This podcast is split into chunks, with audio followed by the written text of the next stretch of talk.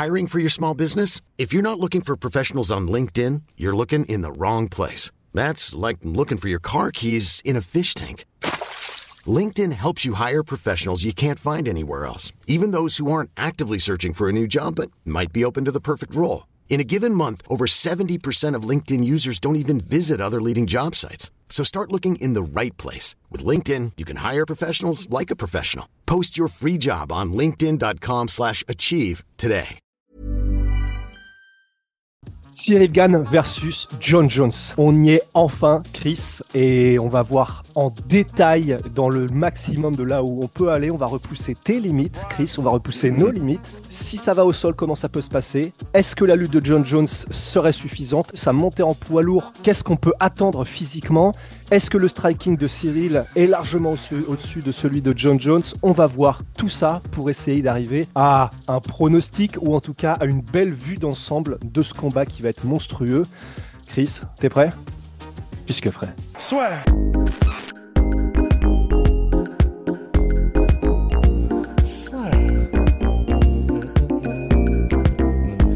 Entre dans l'octogone avec Unibet.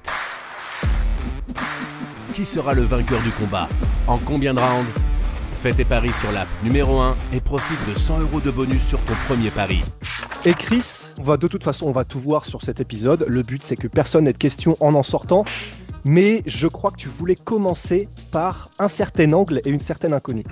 Ouais, parce qu'il y a plusieurs interrogations sur ce combat qui font que le- la suite de la discussion restera, comme toujours, spéculative, mais peut-être un peu plus que d'habitude. Ouais. Euh, et beaucoup de gens l'ont déjà souligné. Donc, première grosse interrogation de ce combat, c'est la montée en poids lourd de John Jones. Si on veut tirer des conclusions, essayer de tirer des conclusions, il y a plusieurs points. Euh, la fois où John Jones a commencé à travailler un peu en powerlifting et à prendre en, en masse, en poids, etc., etc., c'était potentiellement sa pire performance, en tout cas la pire per- performance de, on va dire, son, son air complètement euh, dans son prime. C'était Ouais, face voilà. à Ovin Saint-Preux.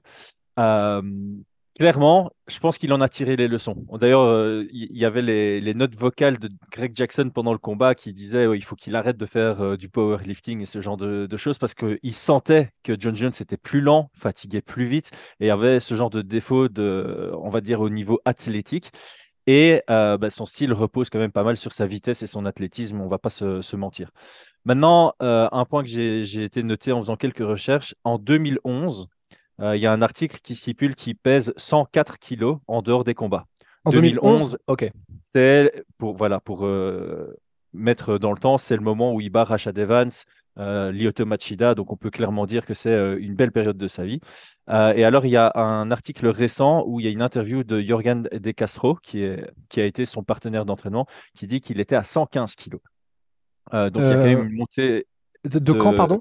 Ça Pardon, de cette année, de, fin 2022. Donc pas cette année, mais très récent.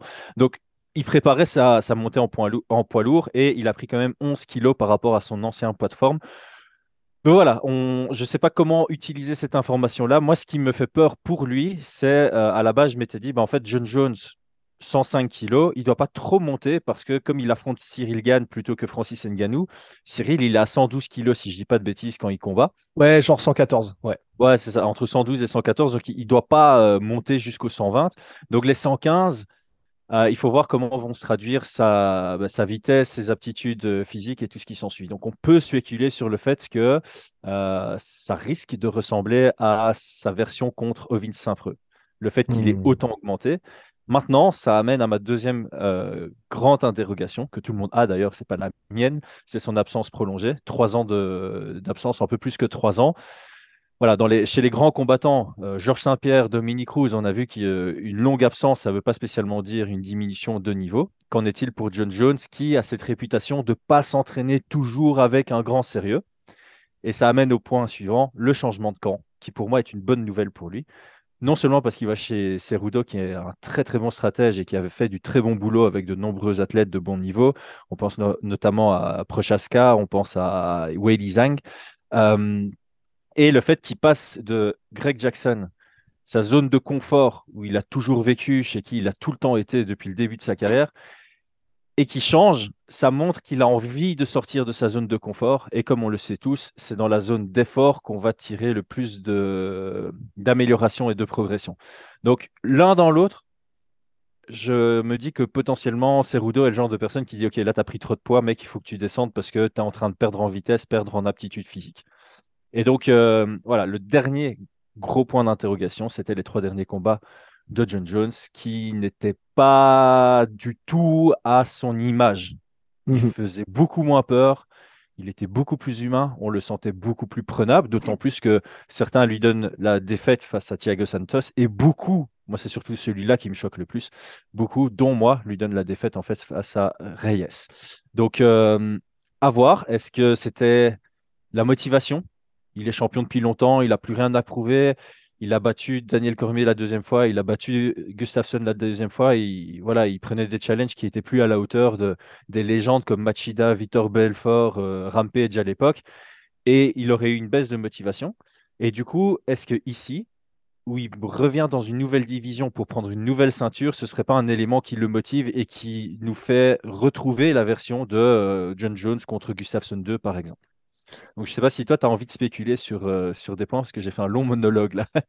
bah, alors, c'est pas forcément euh, de spéculer, parce que je crois que tu as tout dit, mais je pense qu'on est obligé de parler de, tu sais, parce que en fait, je, je, je souscris aussi à la motivation potentielle, parce que je pense que c'est quelqu'un qui fonctionne comme ça. Euh, de ce qu'on a vu de lui, des interviews qu'on a pu voir de lui. John Jones, je pense qu'effectivement, c'est comme Connor, c'est quelqu'un qui est conquérant et qui a besoin de challenge.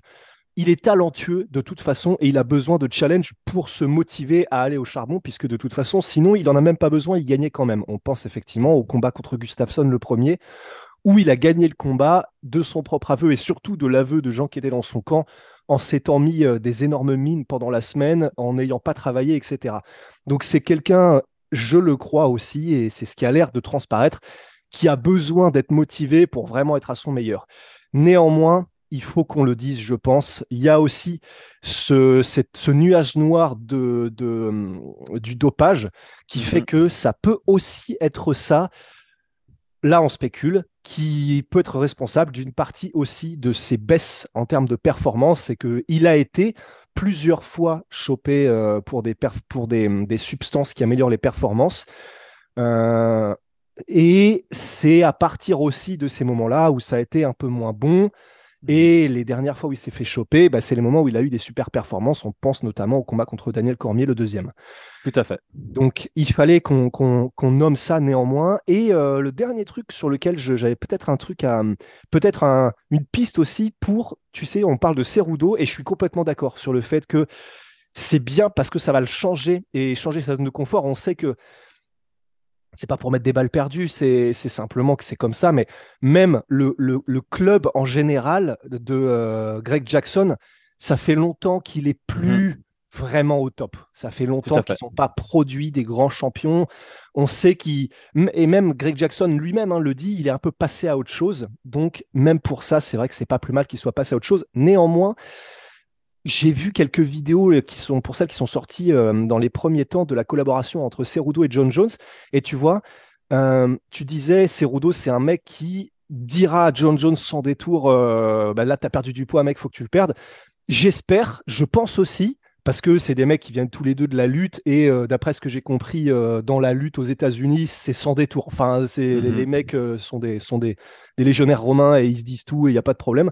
Et c'est pour ça qu'ils sont aussi forts. Et c'est pour ça qu'ils sont aussi forts, parce qu'il n'y a, y a pas de chichi quoi.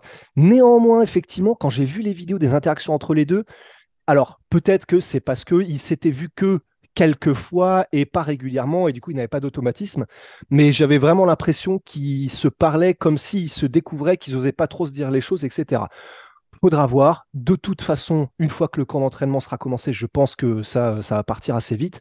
Mais euh, c'était simplement pour placer ça aussi dans le sens c'est bien parce qu'ils ils vont découvrir de nouvelles choses en travaillant ensemble, mais le fait qu'ils n'ont pas d'automatisme peut aussi avoir des effets. Euh, bien sûr, t'es pas toujours un bon match humain avec euh, Exactement. Tout le monde. Donc si ça, après si ça matche pas, je me dis qu'il aurait quand même eu l'intelligence d'aller voir ailleurs. Euh, donc voilà, on, espère pour lui en tout cas que c'est un bon match et qu'il reviendra au, meilleur de sa forme. D'autant plus que voilà, sur les trois années d'absence, il savait que quand il reviendrait, ce serait pour un combat au top. Donc je pense qu'il y avait toujours ce petit, cette petite motivation derrière euh, qui restait et qui le poussait à s'entraîner correctement. Euh, et alors pour finir sur les interrogations, là j'ai passé plutôt du côté de, Cyril parce que mhm. euh, tu as fait une interview récente avec lui où il disait quelque chose qui est relativement inquiétant, on va pas se mentir, c'est que quand il n'a pas de combat prévu, il s'entraîne pas comme un potentiel futur champion UFC, c'est que quand il y a un combat de prévu qu'il il, s'engage complètement euh, à l'entraînement. Donc, comme pour John Jones, Cyril est ultra talentueux. J'ai encore regardé ses combats euh, jusqu'à ce matin pour euh, bien préparer ce podcast. Ça se voit, il a un talent dingue. Mais alors moi, ce qui me fait peur, c'est sa défaite contre Nganou. Voilà, il ne faut pas être un gros analyste pour dire bah, c'est parce que sa lutte et son grappling n'étaient pas au top du top et qu'il s'est fait malmener à partir du troisième round dans ces aspects-là. Et selon moi, puisque tu, tu l'avais dit pendant le, live brut, euh, c'est une éponge, Cyril. Tu lui montres quelque chose, il sait l'appliquer directement. Et ça, c'est une très bonne chose. Par contre, pour la lutte et le grappling, c'est bien de savoir directement euh, assimiler une technique, mais il n'y a rien à faire. Tu es obligé de driller. Tu es obligé de driller, driller, driller, parce que la situation dans laquelle il était contre Nganou, et ça se voit, c'est je suis au sol, je suis dans cette position, ok, je dois faire cette technique. Et tu vois que la technique, il l'a, que techniquement, il sait ce qu'il doit faire à quel moment. Mais quand tu es contre. John Jones n'est pas une ceinture noire, mais il a le niveau d'une ceinture noire. Tu dois être en flow. Tu peux pas être en mode, ok, je suis dans cette position, j'ai ça comme option, j'ai ça comme option. Parce que le temps que tu te dis, j'ai ça comme option, je pars sur cette option, John Jones est déjà ailleurs et tu dois de nouveau réfléchir. Et donc, tu cours après. Euh, bah, après, quelqu'un qui le fait de manière beaucoup plus naturelle, instinctive. Euh, moi, j'ai cité un exemple personnel, c'est voilà, j'ai pas un très gros niveau au sol. Et là où je m'en suis le plus rendu compte, c'est quand j'ai eu la chance, et j'ai eu plusieurs fois cette chance-là, de tourner avec Alan Sikou. Peu de gens le connaissent, mais je vais le décrire comme ça. C'est personne va contre-argumenter. C'est le meilleur grappleur pound for pound en Belgique. Quand tu tournes contre lui, il est ultra offensif. Donc, tu es, es, tout le temps en train de défendre une soumission. Mais toi, quand tu as un niveau moyen comme le mien, c'est je suis dans une menace de soumission je me concentre sur sortir de la soumission. Et quand tu sors de la soumission, tu es là, ah Et en fait, il est déjà sur une autre. Tu n'as pas le temps de faire ah. Et c'est fatigant. Et en fait, tu te fais soumettre trois fois par euh, trois, quatre fois par trois minutes. C'est aberrant. Et c'est ça qui me fait peur, c'est que si Cyril, depuis sa défaite contre Nganou, il n'a pas bouffé la lutte et bouffé du grappling en drill, pas spécialement en apprentissage de technique, ça me fait peur sur les fractions de secondes qu'il va donner à John Jones pour avancer de position. Et, c'est juste voilà, ma grande interrogation par rapport à lui. Ah, et de toute façon, c'est bien, c'est que le podcast est modulable. Donc, euh, si on en parle maintenant, bah, c'est simplement qu'on n'en parlera pas dans les revues de l'un et de l'autre. Mais du coup, j'ai envie de te le demander maintenant, puisque ça se suit bien, je trouve. Mais est-ce que tu souscris à ce que dit Cyril, du coup, qui est la différence avec le combat contre Nganou, c'est je m'attends à la lutte cette fois-ci et il n'y aura pas de surprise. Et comme je sais que c'est ça le gros bloc que va amener John Jones c'est là où il va vouloir aller. Mhm. Dans ma tête et dans mes réactions et dans, mon, dans ma manière de faire, je serais beaucoup plus branché sur la lutte que que je l'étais contre Francis. Et du coup, c'est pas ça devrait aller, il le dit pas comme ça, mais il dit je pense que ce sera euh, beaucoup plus naturel pour moi de d'avoir des phases d'anticipation de la lutte, etc. Ouais. Ouais, alors totalement, ça, ça fait partie de la stratégie et on sait que du côté de MMA Factory, ils arrivent avec de bons game plans. Donc, forcément, je m'attends à des stratégies anti-lutte qui vont lui permettre de mieux anticiper. Euh, mais encore une fois, de temps en temps, tu peux anticiper, ça va te permettre d'avoir un petit temps d'avance sur ta défense. Mais avec la fatigue qui s'installe, peut-être la lucidité qui diminue, tu risques quand même de te retrouver dans des situations où tu n'as pas le choix et tu dois avoir drillé, enfin, tu dois avoir ces automatismes un peu mieux formés. Et évidemment, ben, c'est là où je reviens sur ce point-là, c'est que si tu t'entraînes à fond que quand tu as un combat, ben, tu as perdu des mois d'entraînement où tu aurais pu davantage naturaliser, automatiser certains mouvements euh, en grappling qui peuvent s'avérer être complètement euh, cruciaux et vitaux dans un combat face à, quelqu'un qui justement a ses automatismes euh, perfectionnés. Ok. Eh ben parfait. Maintenant qu'on a eu les, interrogations, rentrons dans le dur, rentrons dans le vif. Et par qui est-ce que tu voudrais commencer entre Cyril et John Jones pour faire une vue globale des chaque combattant? Bah, commençons par euh, John Jones. Je pense que la plupart euh, connaissent Cyril Gann du fait que bah, il est français. Enfin, la plupart des auditeurs Euh, parce qu'il est français et parce qu'il y a beaucoup de fans qui suivent le MMA depuis moins de trois ans. Et donc John Jones, c'est un mmh. peu une inconnue pour, pour cela. Donc on va peut-être commencer par répondre à ces questions-là. Mmh. Alors John Jones, là c'est bien, c'est que je peux apporter quelque chose, c'est faire très très vite un résumé de sa carrière. On, utilise souvent le terme de, de GOAT, de génie du MMA. John Jones, sans aucun doute, il faut les compter dans cette catégorie-là. C'est quelqu'un qui est arrivé dans le MMA et à l'UFC très jeune. Il est le plus jeune champion de l'histoire de l'UFC. Il a été champion à 23 ans dans une catégorie qui, en plus, était dans son âge d'or, les light heavyweight à l'époque. Il est devenu champion en battant, euh, en plus, euh, c'est classique, tu vois, c'était en short notice.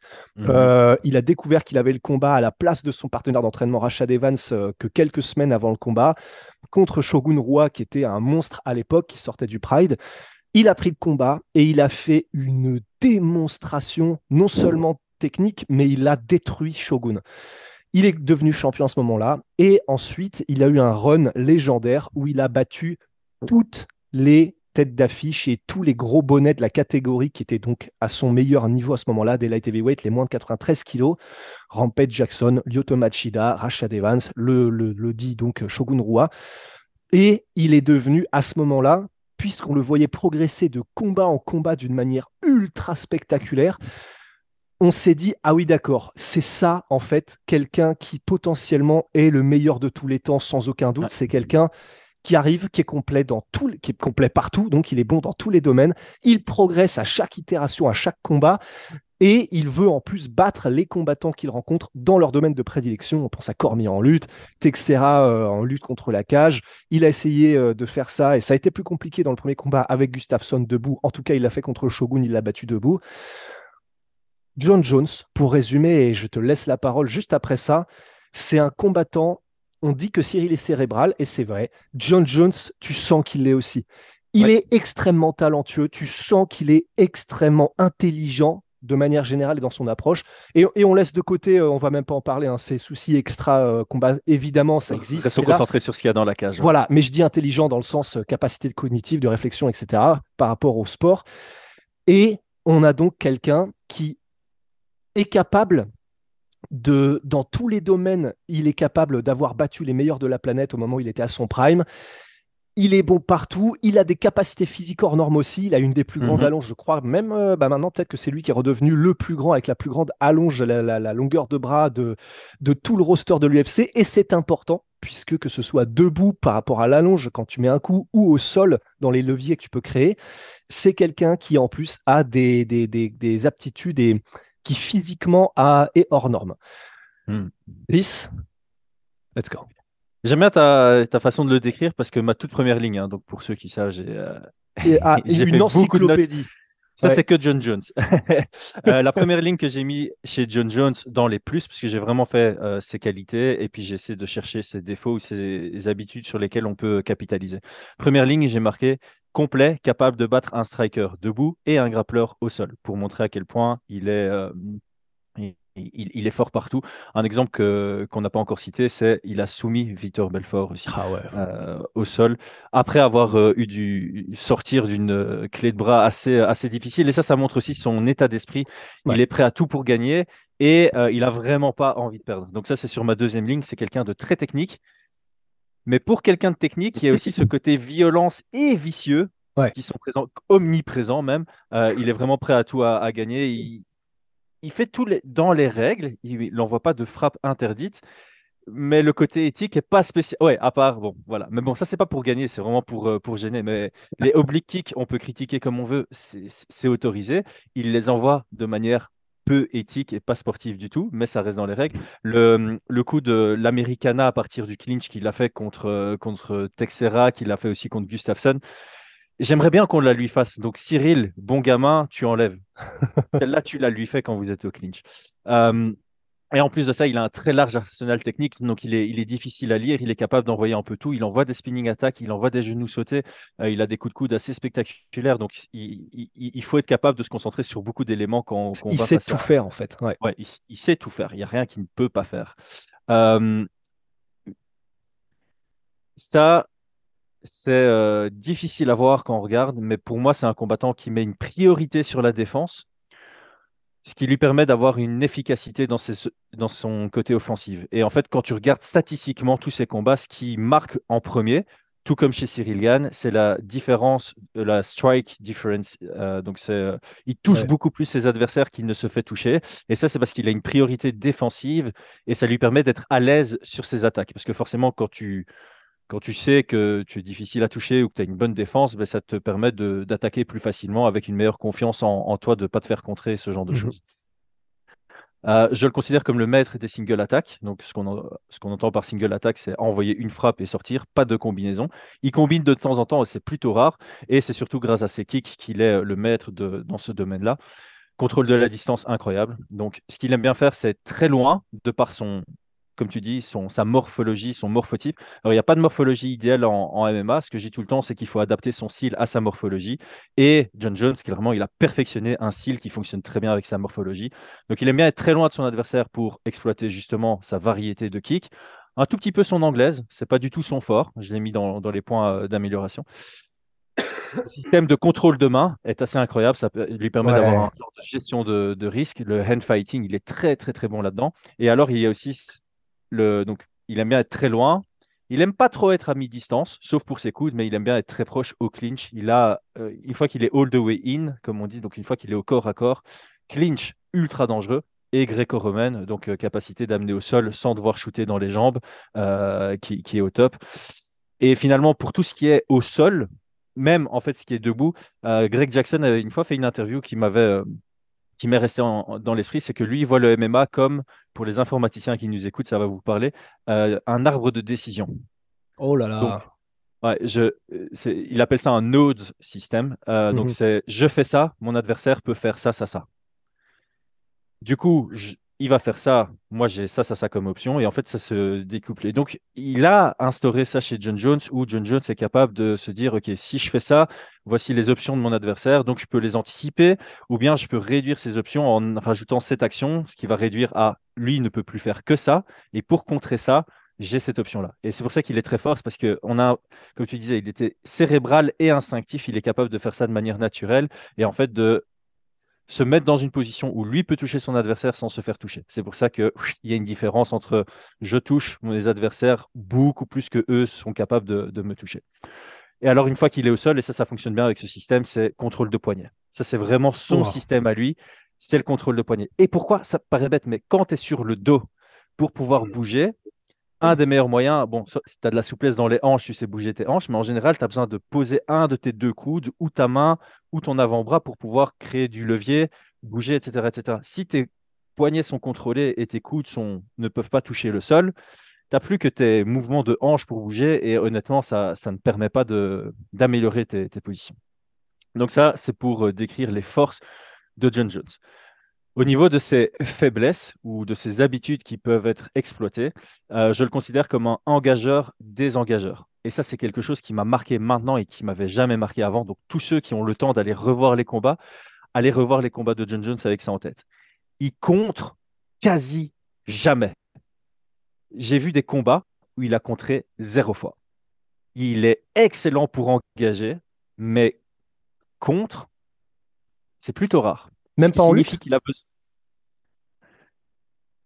C'est ce que j'allais y venir. Il contre avec des déplacements. Donc ça lui ah. arrive de contrer en cassant la distance.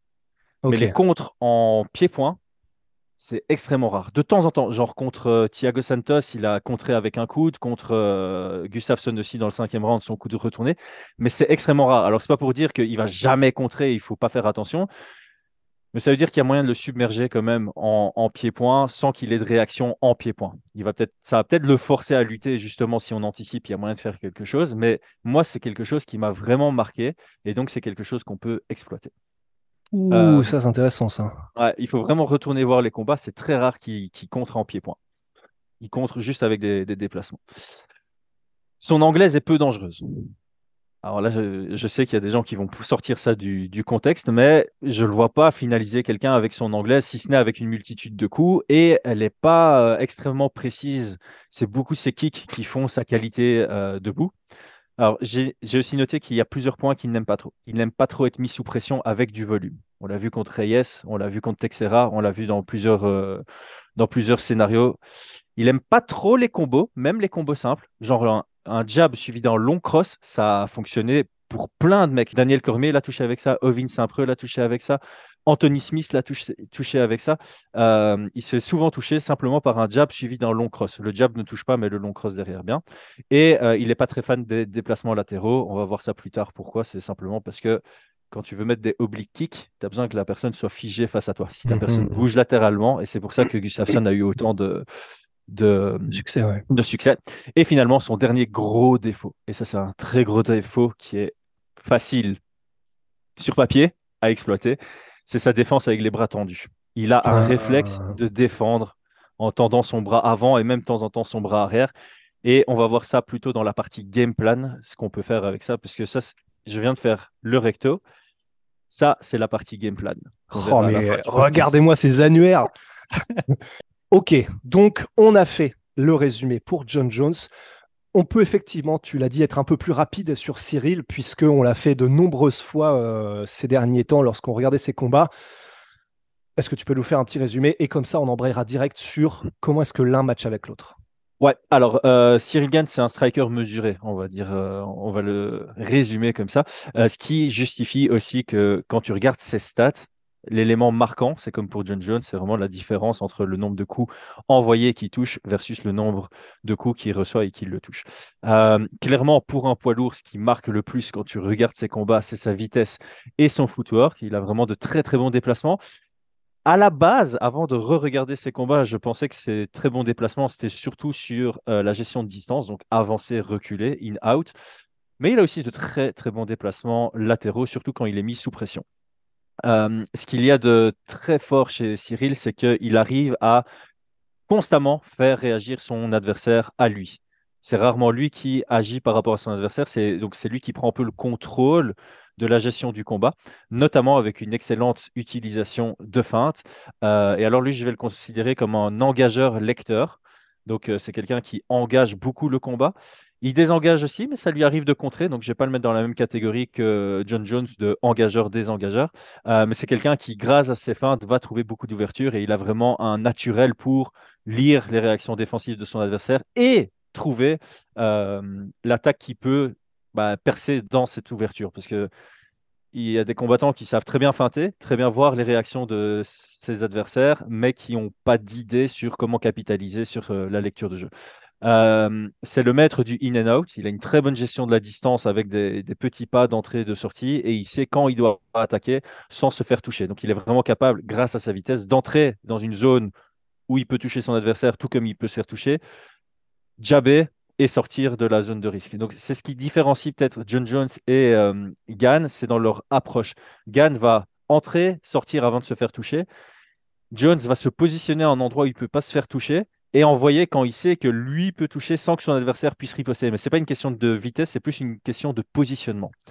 Euh, il a une totale, donc je reviens sur Cyril, il a une totale compréhension euh, de la gestion. Hiring for your small business? If you're not looking for professionals on LinkedIn, you're looking in the wrong place. That's like looking for your car keys in a fish tank.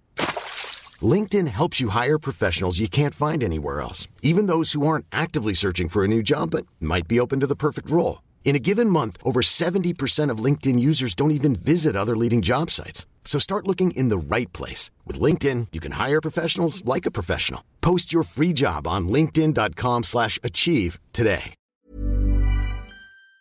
Du risque. Donc, il, sait tout ce que son adversaire peut faire. Et du coup, il sait ce qu'il doit faire, où est-ce qu'il doit se positionner, comment il doit se déplacer pour éviter de laisser une ouverture à son adversaire, de, bah, lui faire mal sans que lui puisse euh, riposter en tout cas. Et il a une très bonne compréhension de l'espace aussi, ce qui est nécessaire pour lui. Euh, c'est très difficile de le cadrer, c'est très difficile de le mettre dos à la cage. Il, anticipe ça. Il va pas se laisser amener dos à la cage avant de se dire Ouh, je suis dos à la cage, il faut que je bouge. Ça lui est déjà arrivé, mais généralement, il anticipe ça bien. Et euh, quelque chose qu'on note très rarement sur lui, c'est qu'il me paraît très fort physiquement. Ça ne se hmm. voit pas spécialement dans ses combats, mais le peu de moments où on le voit au clinch, dans le premier round contre Nganou, il le retourne plus d'une fois. Et euh, je pense que physiquement, il est vraiment présent. Et puis, il a un excellent, euh, clinch aussi, comme John Jones. C'est vrai que je n'ai peut-être pas, beaucoup insisté là-dessus, mais le clinch de John Jones est incroyable. Celui de Cyril est incroyable. Très, très bon positionnement. Très bonne compréhension du placement de ses mains pour euh, gérer les risques. Positionner, positionner enfin, contrôle de biceps, euh, contrôle, de, biceps, contrôle de poignet. Et il a des bonnes attaques, euh, des, coups de coude retournés. Il en a fait un contre Nganou, un contre euh, Derrick Lewis où il vient chercher par au-dessus. Donc il a un peu ce côté original et efficace. Donc ça, c'est pour les, plus. Dans les moins, tu l'as dit juste avant, c'est pas spécialement un finisher pour un poids lourd, ou en tout cas, il amène son finish très loin dans le combat. Alors, c'est pas spécialement un défaut, sauf si tu le vois comme ça. Quand tu es un combattant qui finit pas spécialement, dans ta division en tout cas, tu as besoin de faire des performances parfaites. Mhm. Et quand tu regardes Adesanya contre Pereira, c'est un peu ça. C'est pas un défaut jusqu'à ce que ça devienne un défaut. Tu gagnes ton combat et puis tu te fais surprendre parce que si tu fais pas la performance parfaite, bah, tu te mets entre guillemets à risque. Euh, il est sujet au low kick et ça, je vais bien revenir là-dessus. Cyril, c'est quelqu'un qui se positionne beaucoup plus perpendiculairement à ses adversaires que euh, les combattants classiques de Muay Thai qui sont un peu plus droits face aux adversaires. Alors le problème, c'est que tu es fort sujet au low kick parce que tu ne sais pas spécialement checker. Ton, comment expliquer? Ton genou est rentré vers l'intérieur. Donc pour checker un low kick, tu dois sortir ton genou. Ça met plus de temps. Euh, et ça peut être problématique. Ça, il, va devoir travailler là-dessus pendant son training camp. C'est les oblique kicks sont d'autant plus difficiles à défendre plus tu es perpendiculaire par rapport à ton adversaire. à tes souhaits, mon cher. Merci. Donc, sujet au low kick, ça on l'avait déjà vu avant son combat contre Volkov. Son combat contre Volkov l'a confirmé. Donc, j'espère qu'il a bossé sur des systèmes. Et je pense que contre Taichu Iwaza, on a commencé à voir de la proactivité dans le fait de lever sa jambe avant et de davantage se, déplacer. Absolument. et, et je, j'interjecte juste à ce moment-là pour dire, pour souligner ce que tu viens de dire, puisque non seulement c'était le cas pour Tuivasa et euh, bah, j'avais eu la chance d'être là euh, pour quelques entraînements dans le camp et c'était ils avaient vraiment peur des low kicks de Tuivasa et donc ils avaient mis en place un système défensif pour. Donc euh, bah, les gars, euh, crédit à Chris parce que donc il l'a vu sans même le savoir que c'était le cas euh, explicitement. Et pour John Jones, c'est ce qui m'a rassuré aussi. C'était sûr, mais tant mieux. Il l'a dit dans l'interview et vraiment la première chose qu'il a dit quand je lui ai parlé du striking, c'était bah ouais, il a les oblique kicks. Donc au moins ça c'est quelque chose qui est rassurant, c'est que on le sait. Enfin de toute façon ils sont ils sont super smart, mais c'est bien dans leur tête. Ne vous inquiétez pas euh, qu'il y a tout le jeu en kick de John Jones. Ça marche, ça marche. je, vais quand même y revenir sur les idées que j'ai pour contrer les, les oblique kicks, parce qu'il y en a, il y en a plusieurs. Euh, alors, il a un excellent timing défensif. On le voit de temps en temps avoir de super bons mouvements de tête, que ce soit contre Rosenstruck, que ce soit contre Volkov. On le voit défensivement vraiment faire, euh, bah, mhm. comme des boxeurs anglais, des très très belles esquives. Mais il n'utilise pas encore ce timing pour les contres. Alors, c'est peut-être un choix stratégique de par le fait qu'il n'en a pas besoin. Et clairement, contrer, c'est se mettre dans une zone d'échange qui représente plus de risques. Et comme c'est quelqu'un qui gère le risque, peut-être qu'il veut simplement pas utiliser son timing pour les, les contres. Mais ça peut être. Euh, ça, peut être une plus-value à son jeu de temps en temps d'utiliser ce très bon timing pour contrer, justement pour euh, ben, rendre hésitant ses adversaires à engager contre lui. Parce que c'est comme ça qu'il peut complètement nullifier le jeu de ses adversaires. C'est moi, j'engage très bien. Et quand toi, tu essayes d'engager, ben, il y a des contres qui viennent. Je ne fais pas que, que désengager ou, ou défendre. Et puis finalement, ben, ça, clairement, euh, la lutte défensive et son grappling défensif, c'est encore fort séquencé. C'est ça que je disais en, en, en intro. C'est pas mauvais. Techniquement, il est bon. Techniquement, on voit ce qu'il sait, ce qu'il doit faire à quel moment. Mais après, je spécule, mais j'ai vraiment cette impression qu'il a un petit temps de réflexion nécessaire pour pouvoir activer ses techniques. Et euh, à ce niveau-là, ce temps de réflexion doit être quasi inexistant.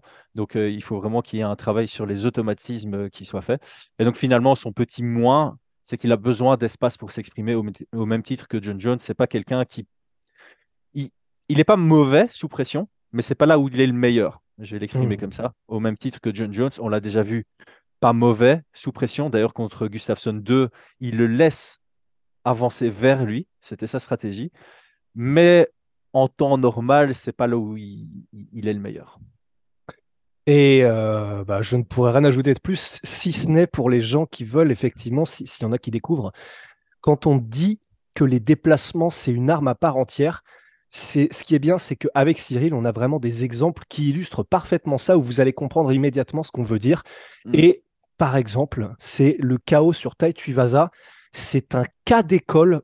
On dit souvent que pour se déplacer, euh, quand quelqu'un vous attaque, le pire c'est de se déplacer en ligne parce que bah, du coup euh, l'adversaire peut vous cadrer. Si l'adversaire continue d'avancer et qu'il va plus vite que vous, il peut vous toucher. Et donc généralement il faut faire maximum un ou deux pas de retrait euh, derrière et ensuite décaler sur le côté pour être sortir de la ligne d'attaque de l'adversaire qui peut pas continuer d'attaquer en vous suivant si vous allez sur le côté.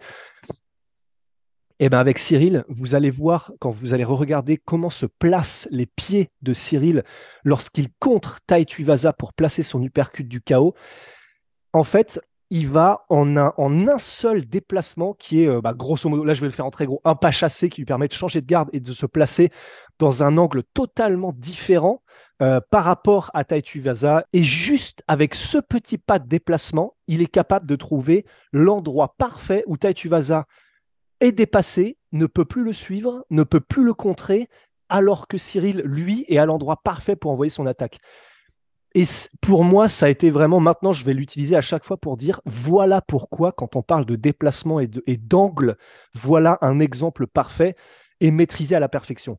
Donc, euh, vous, allez, vous allez vous pisser dans l'œil, euh, c'est magnifique alors, euh, j'étais en train de vérifier pendant que tu parlais. Je savais plus si j'avais fait une vidéo pour vous ou si j'en avais simplement fait une bête vidéo sur Twitter. J'avais fait une vidéo sur Twitter du finish entre Gann et, et Tuivasa avec cette explication que tu viens de, très bien faire. Donc, pour ceux qui veulent, on pourrait peut-être mettre en description, je sais pas, le lien. Euh, ouais, pour oui, tout, est possible. Je le mettrai, je pense, quand même en description de la vidéo. Comme ça, on aura tout. Et puis, euh, maintenant qu'on en est là et qu'on a nos deux gars, eh ben, allons-y dans cette dernière partie avant les pronostics, qui est comment est-ce que l'un et l'autre, ben, stylistiquement, peuvent se rencontrer. Chris, mm. comment est-ce que le. Oh, bah, reste avec nous. comment est-ce que John Jones, qui probablement voudrait aller en lutte, mais peut essayer de surprendre Cyril debout, peut faire pour naviguer Cyril, qui, quant à lui, même s'il dit qu'il est à l'aise au sol, il veut rester debout, c'est une quasi-certitude. Comment tu vois les choses se passer? Ouais, alors clairement, je pense que dans les approches, euh, la logique est assez peut être vachement simplifiée. Quand tu combats contre Cyril Gann, bah, tu as envie de l'amener au sol. C'est pas que tu peux pas le battre debout quand tu es John Jones, mais là où tu, devrais avoir la plus grosse différence de niveau à ton avantage, c'est au sol. Et forcément, quand tu es Cyril Gann, peu importe contre qui tu combats, a priori, tu devrais être à l'aise et meilleur que tout le monde debout, et donc tu voudrais rester debout. Donc ça, c'est les, stratégies de base. Euh, ici, pour ce dernier point, plutôt que analyser la dynamique entre les, deux et essayer de l'anticiper, ce que je me suis dit, comme on l'a très bien dit dans l'introduction, ce sont deux combattants cérébraux qui viennent tous les deux de camps d'entraînement qui stratégisent les combats. J'ai élaboré des game plans potentiels pour l'un comme pour l'autre, et ça pourrait nous donner des indications de comment ça, ça fonctionne. Donc, pour Cyril, euh, quand on, affronte quelqu'un comme John Jones, il y a des règles générales. Et puis, euh, comme je disais, tu as toutes les règles générales. Et puis, tu dois tirer toutes celles que Cyril est soit capable de mettre en pratique, soit capable d'apprendre avant le 4 mars pour pouvoir mettre en pratique. Donc là, j'ai fait une subdivision avec cinq points qui peuvent être intéressants pour, euh, pour Cyril. Et il y a un tweet que j'ai lu de Fernand, que j'ai beaucoup apprécié, c'est qu'il a analysé Volkanovski contre Islam et il a tiré beaucoup de leçons pour Cyril contre, euh, euh, contre Jones. Donc j'ai aussi essayé de faire des, parallélismes pour mieux illustrer ce que, ce que je dis.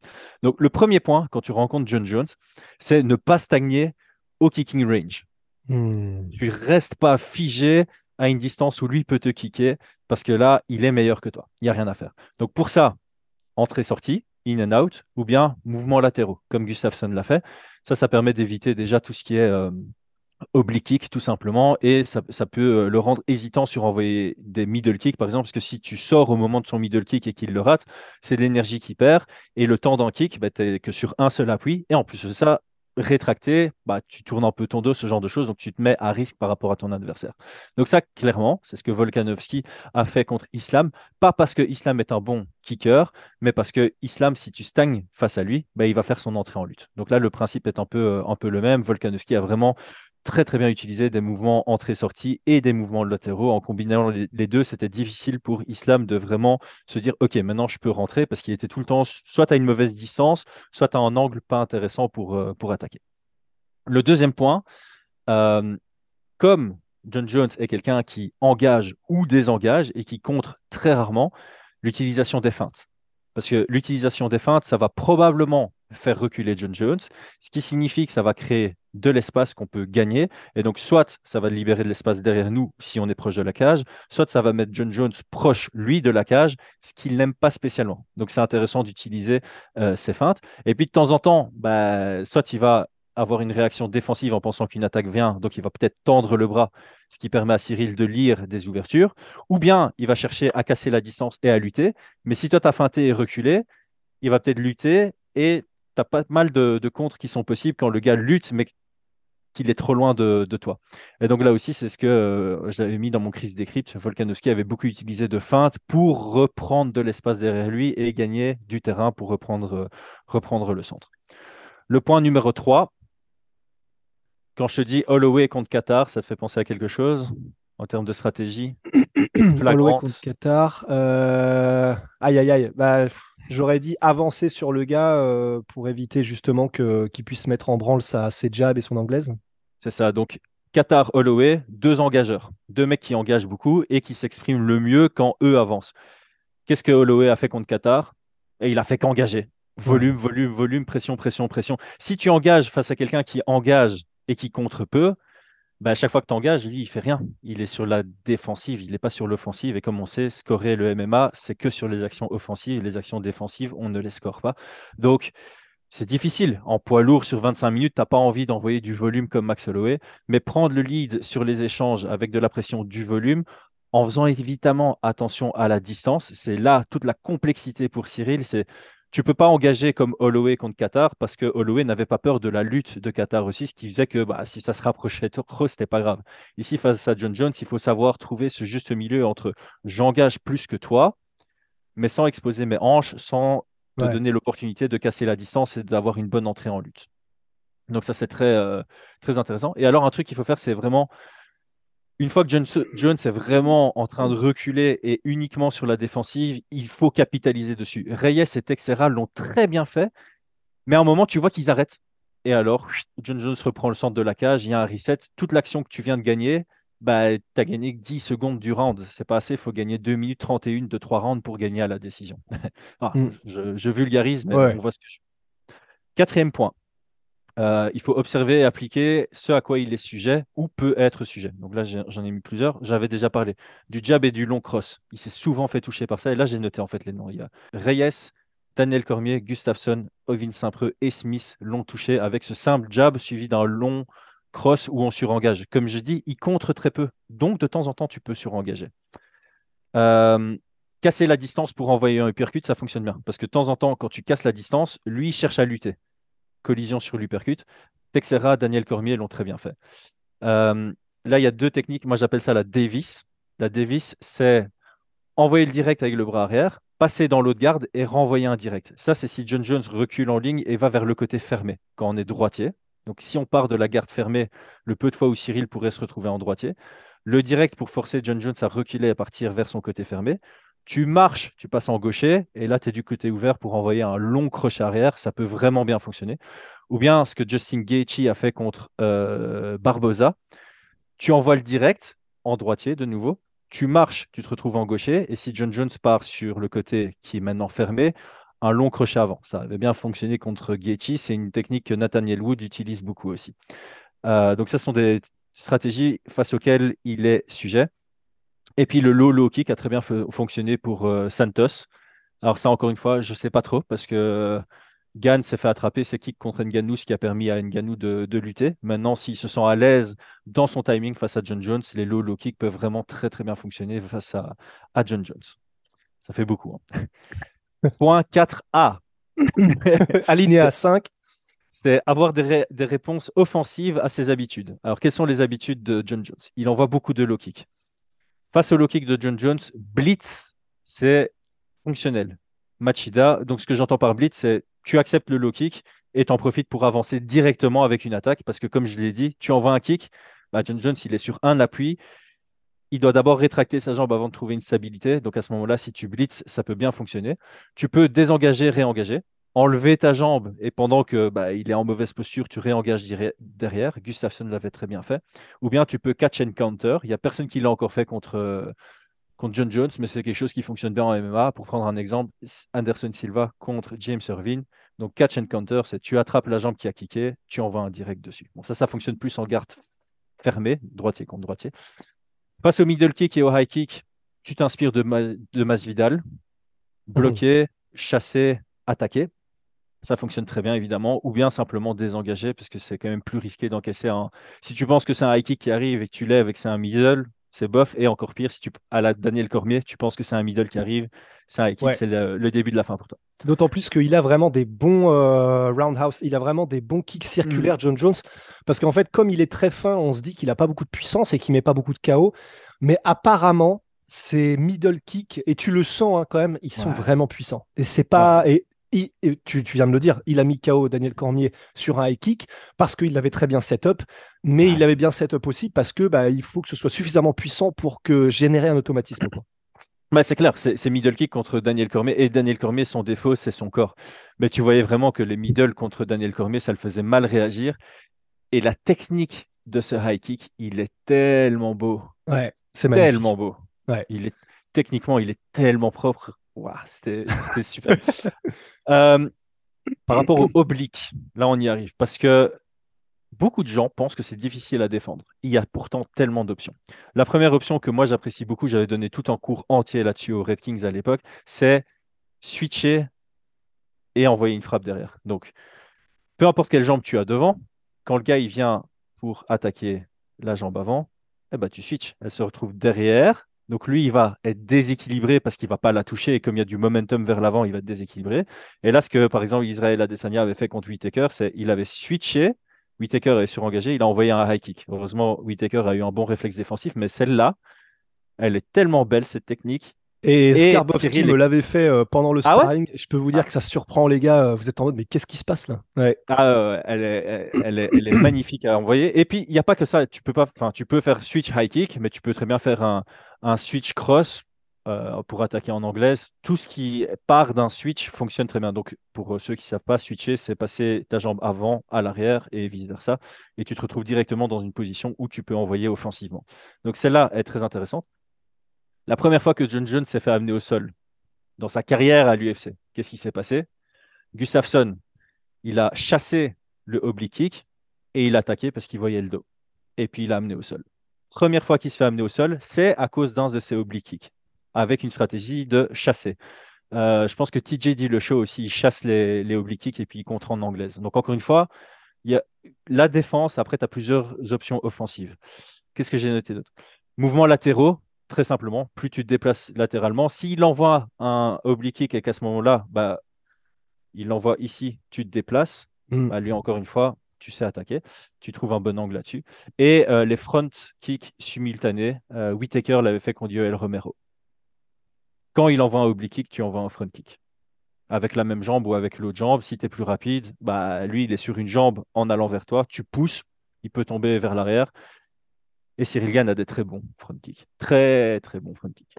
Et j'aurais tendance à dire que mécaniquement, en plus, et c'est pour ça que ça marche sûrement, mais le chemin et la mécanique de frappe te permet d'aller plus vite sur un front kick où tu as juste à détendre la jambe, tandis que l'oblique kick, tu dois la lever, trouver ton angle et ensuite envoyer, ce qui fait que tu as un temps de retard sur un front. Ouais. Et d'ailleurs, tu vois de temps en temps John Jones même sauter pour kick pour vraiment niquer le genou, euh, pardon, pour vraiment casser le genou.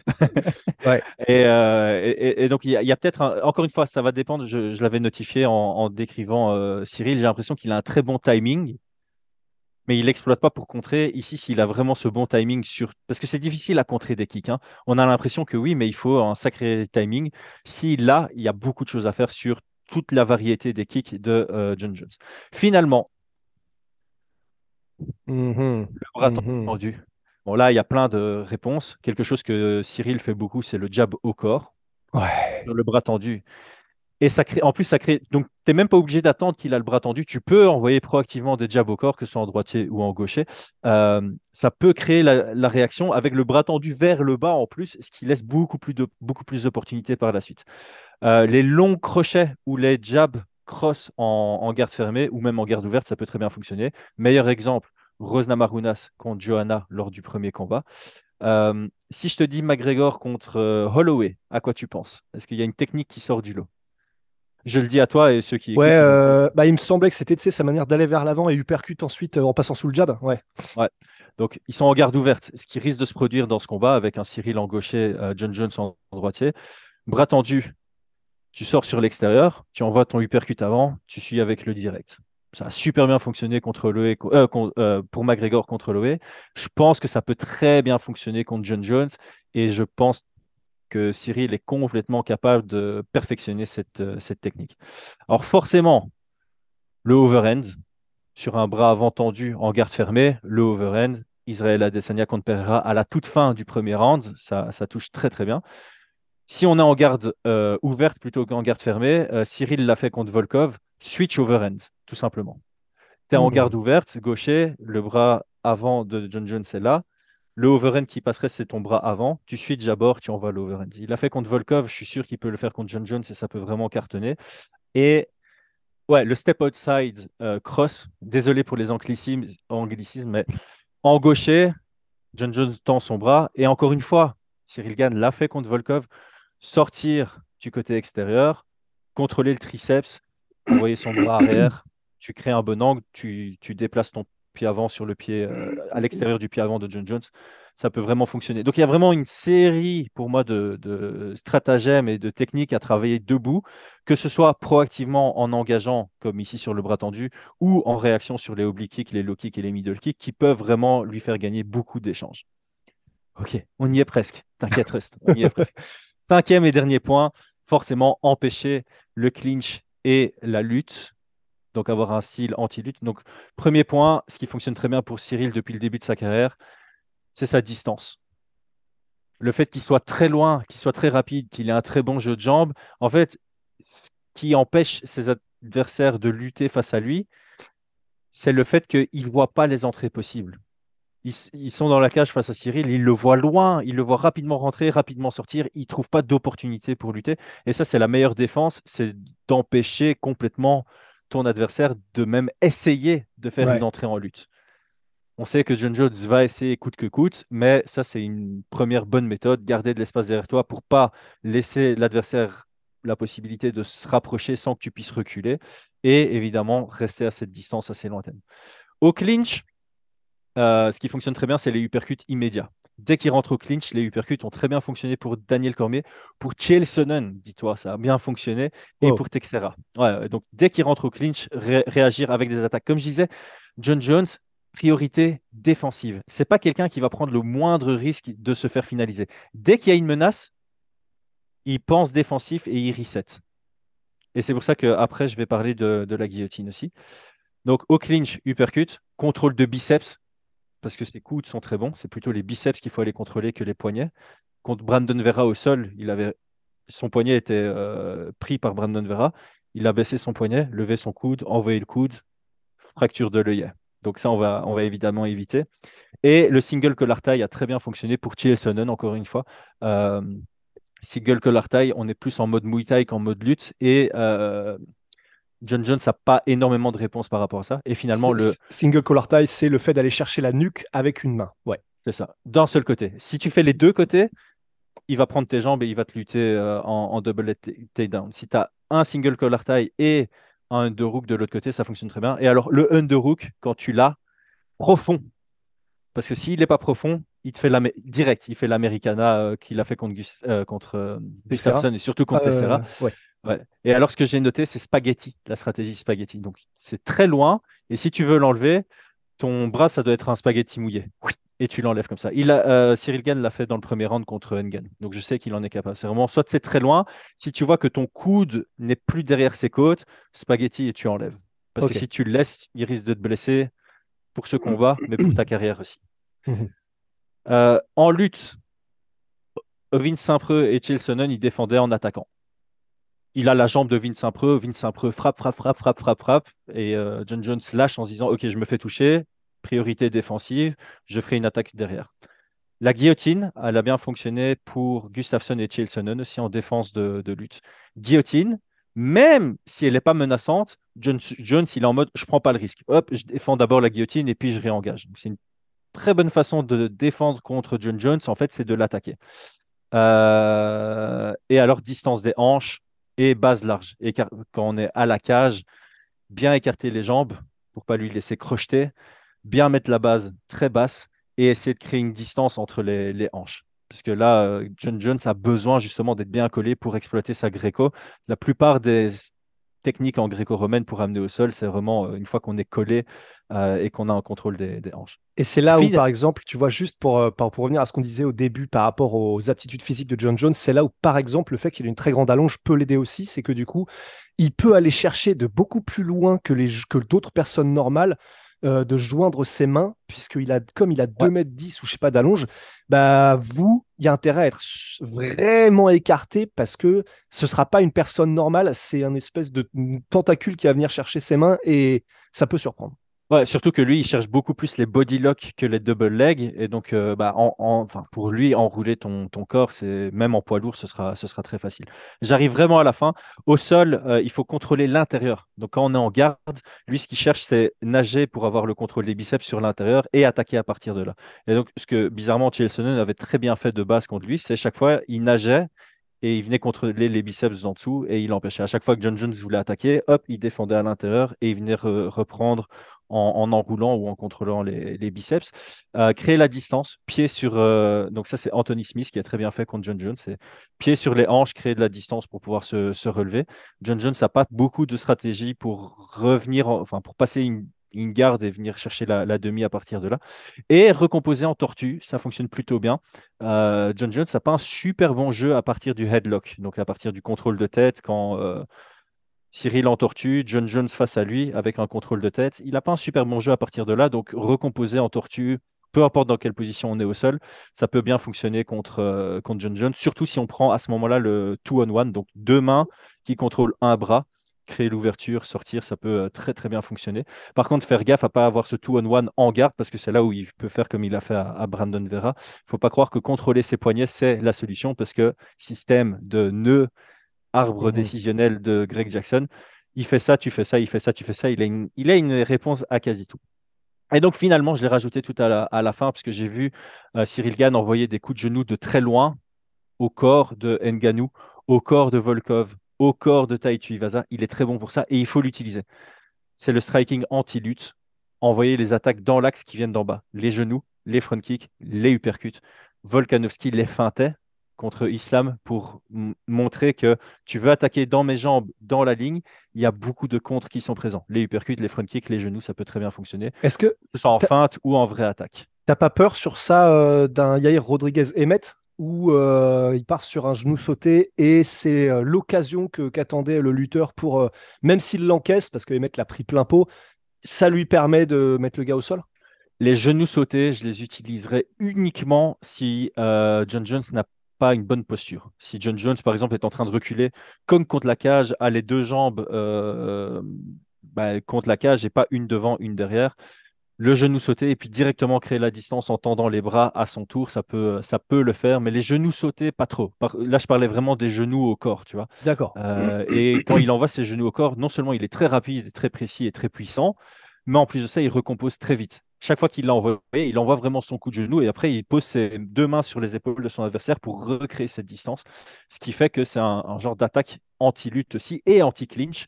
Euh, c'est euh, Donald Cerrone qui utilisait ça beaucoup contre euh, Eddie Alvarez. Je suis désolé, pendant tout le podcast, j'ai fait plein, de références à, des vieux combats. Ah ben ouais, mais les fans apprécient. Hein. Voilà, c'est pas pour étaler ma culture, c'est pour les, plus assidus d'entre vous. Vous pouvez aller Ouais, c'est pour, euh, c'est c'est clairement la confiture sur la tartine. J'en ai peu, du coup je l'étale à mort.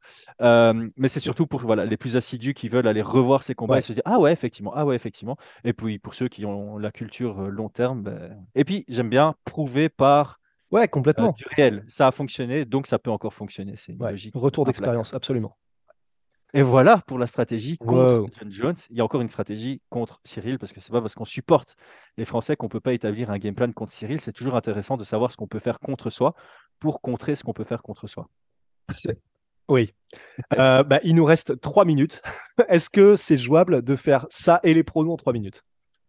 Non. on peut essayer. On peut essayer. Ok. Euh, donc, contre Cyril, tu as envie de le mettre sur son pied arrière Pourquoi? Parce que si tu le mets sur son pied arrière, il a moins cette notion de pouvoir gérer la distance avec des entrées-sorties. Euh, et puis encore une fois, il est un peu moins à l'aise quand il est pressé et quand il est cadré. Il est difficile à cadrer, un peu comme euh, Israël Adesanya. Il a des très bons euh, déplacements latéraux une fois deux à la cage. C'est pas pour ça que c'est impossible. Tu veux absolument punir sa jambe avant, que ce soit proactivement avec des low kicks ou des obliques. Et ce que j'aimerais bien voir, enfin ce que j'aimerais, ce que je n'aimerais pas, mais ce qui est possible à mon avis, c'est de faire, et ça je suis obligé de remettre un peu de crédit à la Belgique, c'est faire des safidines, faire des Tarek safidines. C'était le meilleur pour contrer des jabs avec des low kicks. Cyril envoie son jab avec ses in-out, tout son poids est sur sa jambe avant. Le low kick qui vient à ce moment-là, tu sors la tête, tu ta jambe. Mhm à répétition, ça peut, ça peut faire mal. Tu peux faire comme Volkov, envoyer le direct, marcher, envoyer le low kick derrière, en sachant que probablement Cyril va reculer, sa jambe sera disponible. ça, c'est très important contre Cyril. Varier les réactions défensives. Étant donné que Cyril est quelqu'un qui te fait réagir, qui envoie beaucoup de feintes pour lire ton jeu, tu dois faire en sorte que ton jeu soit illisible. Tu désengages en ligne, tu désengages à gauche, tu désengages à droite, tu restes sur place pour contrer, tu rentres au clinch, tu varies toutes tes réactions défensives, bah, Cyril, il ne sait pas lire, il ne sait pas dire, OK, je vais faire ça, il va d'office faire ça. C'est je fais ça, il fait ça, ou ça, ou ça. Ça devient plus difficile de commencer à trouver des ouvertures. Finalement, euh, entrer en lutte pour attaquer au clinch.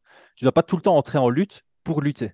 Hmm. Surtout John Jones, on l'a vu contre Gustafsson, il a eu beaucoup de mal. Il voulait absolument lutter, il a eu beaucoup de mal à obtenir son premier takedown, il a fallu attendre le troisième round.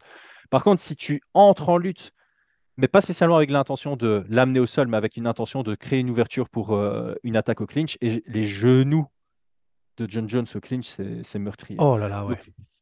de temps en temps, rentrer en lutte pour clincher, et au moment où Cyril pense que tu rentres en lutte pour clincher, tu luttes vraiment. Là, il y a potentiellement des ouvertures. Et puis forcément, ça, j'ai pas. Enfin voilà, tout le monde va le dire. Amener au sol, chercher à amener au sol à tout prix, grappling à pression et créer des pièges. Comme je disais, Cyril, c'est je suis dans cette situation, je dois faire ça il y a des ouvertures. Par exemple, Cyril, quand il était en, pris en side control contre Nganou, il a voulu faire le Ghost Escape. C'est très bien parce que du coup, tu caches un de tes bras, ce qui empêche John Jones de prendre le crucifix qu'il aime beaucoup. Par contre, quand tu frames avec l'autre bras et que tu le mets devant la glotte de ton adversaire, là, il y a l'Americana qui est possible. Donc, ah, faire attention, il y a moyen de créer des pièges face à Cyril en se disant, OK, je vais lui laisser cette ouverture parce que je sais qu'il va faire ça, et du coup, j'attaque sa réaction. Euh, voilà, c'est là où les différences de niveau au sol peuvent se, hmm. ressentir. Eh ben, il nous reste 40 euh, secondes. Pronostic et, et Moi Protein après. Pronostic, euh, moi, je mets. Je vais mettre Cyril quand même, et je mets Cyril par TKO round 4. Waouh! Ouais. Écoute, je, me dispute avec moi-même. Moi, j'ai vraiment besoin de voir les embedded pour voir le format de John Jones. Mais sur papier, là, je vais mettre 48-47 Cyril. Même format que contre Nganou, sauf qu'il prend les trois premiers et il galère sur les deux derniers. Parfait. Merci, c'est Crisp. Je suis désolé, les gars. Il reste 10 secondes. MyProtein 38%. Onae, les gars. Merci pour tout, Chris. Merci tout le monde. À la prochaine. À la prochaine. Jesus Christ.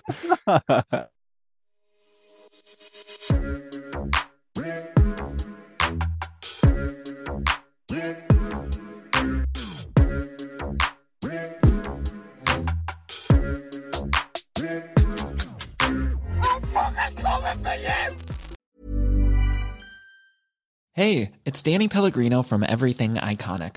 Ready to upgrade your style game without blowing your budget? Check out Quince. They've got all the good stuff shirts and polos, activewear, and fine leather goods, all at 50 to 80% less than other high end brands.